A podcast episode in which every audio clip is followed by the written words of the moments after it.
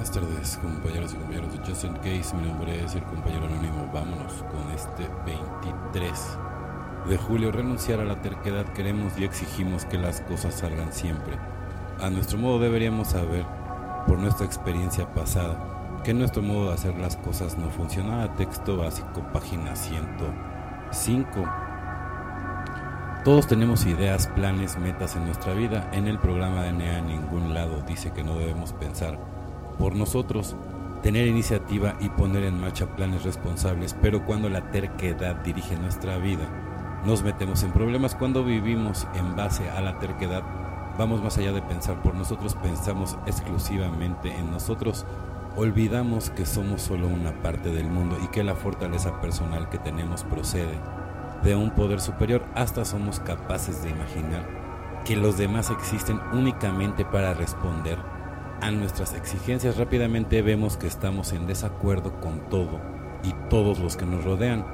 A esta altura tenemos dos alternativas o continuamos esclavizados a nuestra terquedad haciendo exigencias absurdas y frustrándonos porque el planeta no gira a nuestro antojo o nos rendimos, nos relajamos e intentamos conocer la voluntad de Dios y tener la fortaleza para cumplirla, encontramos la manera de reconciliarlos.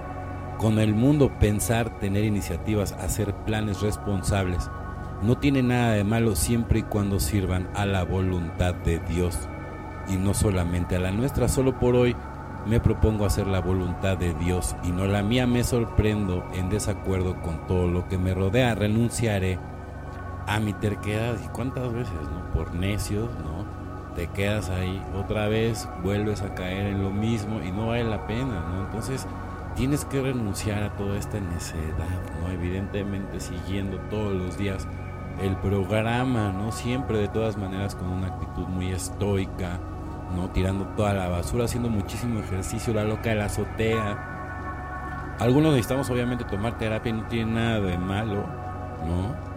Y, bueno, qué mejor que eso, ¿no? O sea, para tener un equilibrio. Evidentemente, los problemas no desaparecen, es la manera en cómo abordas los problemas, la, persona nueva que eres a la hora de abordar ese tipo de situación o cualquier tipo de situación y siempre anteponiendo en primer lugar la recuperación. Le pido a Dios que decía, te ruego que elimines de mí cada uno de los defectos de carácter que me obstaculizan en el camino para que logre ser útil a ti y a mis semejantes. Alcohólicos Anónimos, página 76, después de haber admitido mi impotencia y tomado la decisión de poner mi vida y mi voluntad al cuidado de Dios, como yo lo concibo, no soy yo quien tiene que decidir cuáles defectos deben ser eliminados, ni el orden, ni cuándo deben serlo, ni el plazo de tiempo en el que tienen que ser eliminados. Le pido a Dios que decida cuáles defectos me impiden ser útil a él y a otros y luego le pido humildemente que me los elimine. Sí, pero evidentemente no te los va a eliminar así nada más de la noche a la mañana apretando un botón. Tú tienes que estar dentro del programa y es un trabajo de todos los días, ¿no? Y como, bueno, aprisionando el ego, ya saben, el ego vive en esa, es dependiente del tiempo, entonces tiene que ser todo en el eterno presente, ¿no? Para que puedas lograr todo. Porque el pasado ya nada más nos arrastra, ¿no?